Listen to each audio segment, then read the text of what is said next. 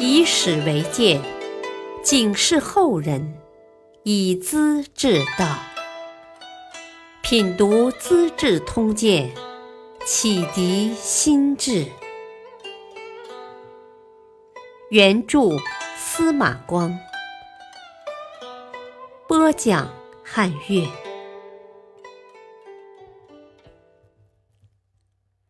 杨贵妃三朝喜儿，安禄山范阳起兵。唐朝建国以来，边疆统帅多用忠厚仁爱的大臣，其中功勋卓著的又调回朝廷当宰相。李林甫害怕这些功劳大的武将入朝为相，容易剥夺自己的权利，便建议玄宗说。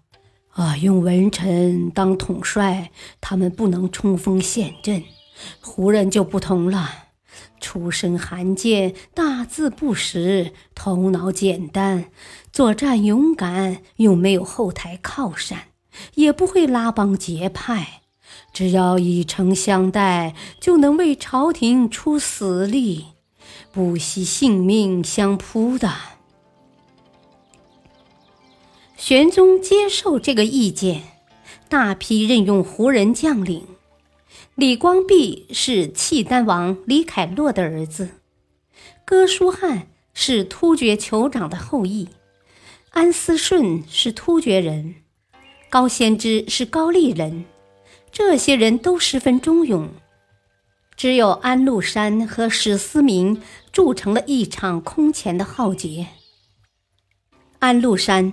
本名札洛山，是瀛州（今辽宁西部一带）的杂胡，也就是当时北方少数民族的混血儿。他跟同族的朋友是思明，通过不同的道路投入唐朝守将张守珪的部下，又先后见到唐玄宗，受到赏识。安禄山很快当到平卢兵马使。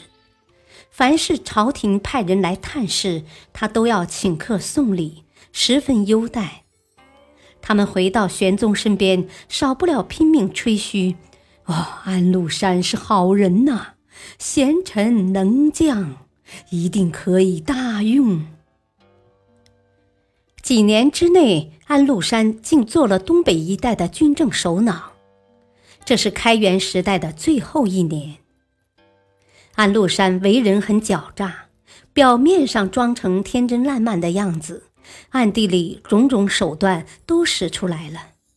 一个是收买人心，一个是杀人邀功。他驻节范阳（今北京），每年都引诱西人和契丹人来会盟赴宴，表示友好。饮酒时放了一种毒药，浪荡。等到这些人醉昏了，便一起活埋。每次有几千人之多，再割下首级献给朝廷，说是平叛讨贼立了功。有一年献上西人俘虏八千，玄宗信以为真，说他是边将中最勇敢、最忠实的人，竟然封为东平郡王兼河北道采访使。最后还兼领范阳、平卢、河东三镇节度使，有正规部队二十万，赏罚全由自己做主，朝廷管他不着了。安禄山养着八千亲兵，都是东北胡人，勇武雄壮，名叫叶落河，就是汉语壮士的意思。又有亲随奴仆一百多人。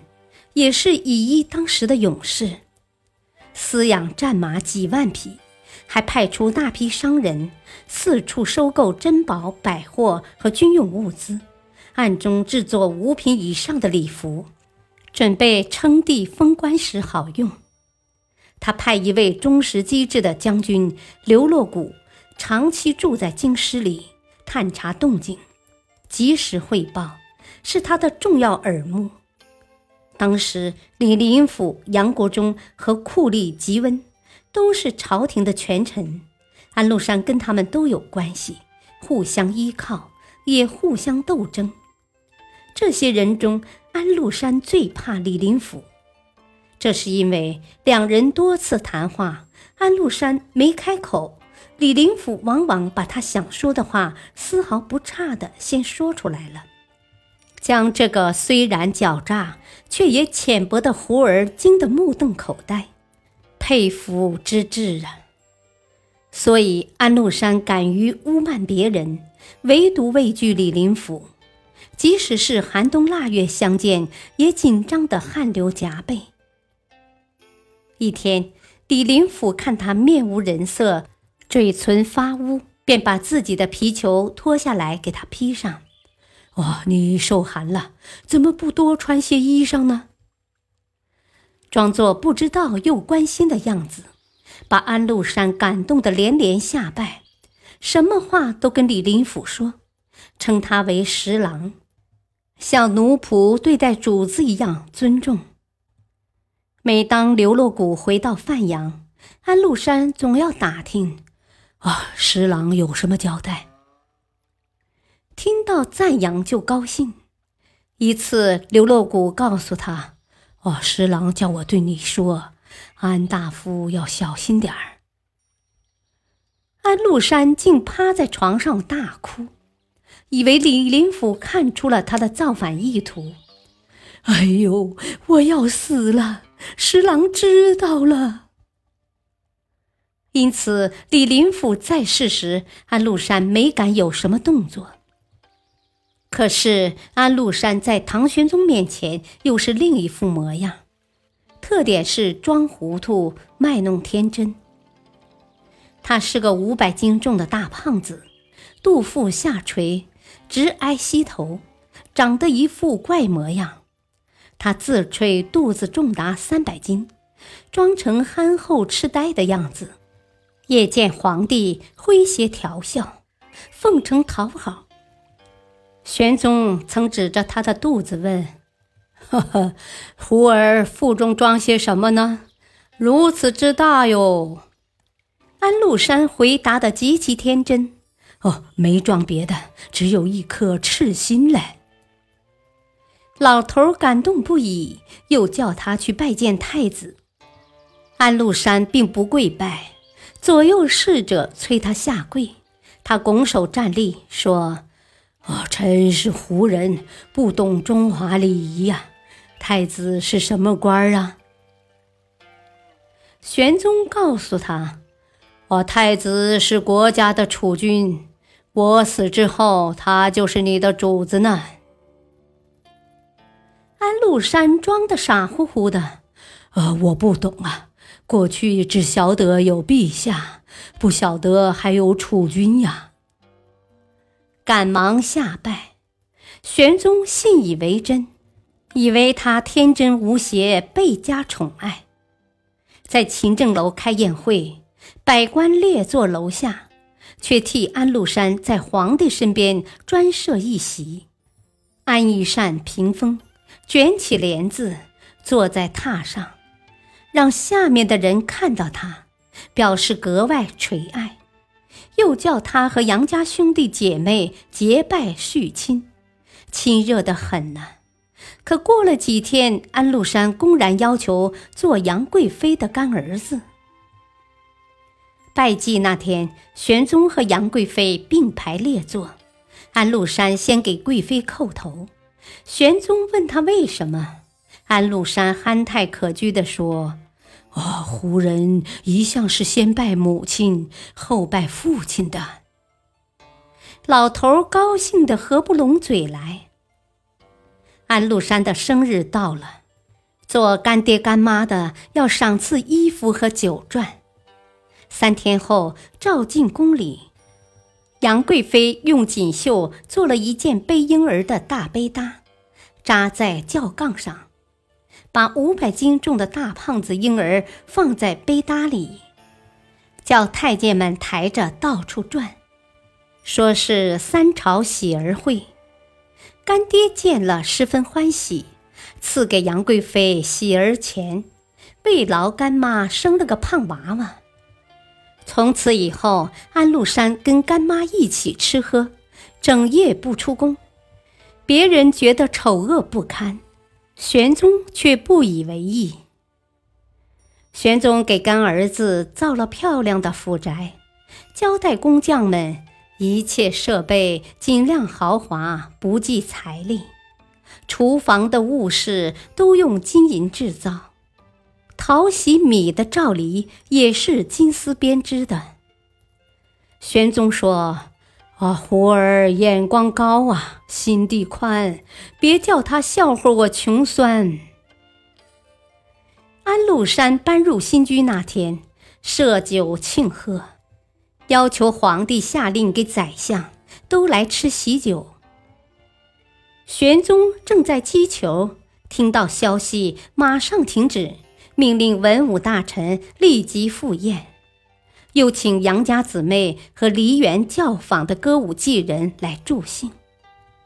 安禄山有了家宅，玄宗每次吃新鲜菜蔬。都要派人传送，两地使者络绎不绝。杨国忠讨厌安禄山，安禄山也提防杨国忠，关系很坏。杨国忠一再提醒玄宗：“啊，胡儿终究要造反的，如若不幸马上召他进京，怕他是不敢来的。”玄宗派人去范阳召请。随之，安禄山竟迅速地赶到华清宫，眼泪直流。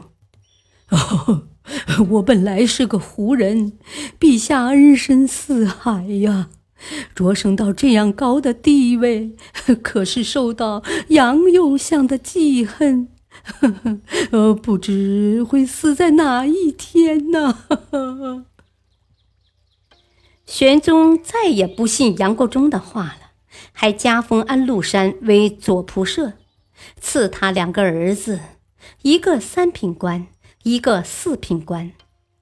不久，又把宗室的荣义公主嫁给他的儿子安庆宗。安禄山要求当旧马总监，吉文当副监，玄宗答应了。从此，他控制了全国的战马。挑出最好的几千匹，单独饲养，做进宫准备。又请求发给一批空白委任状，随他自己做主，给部下升官。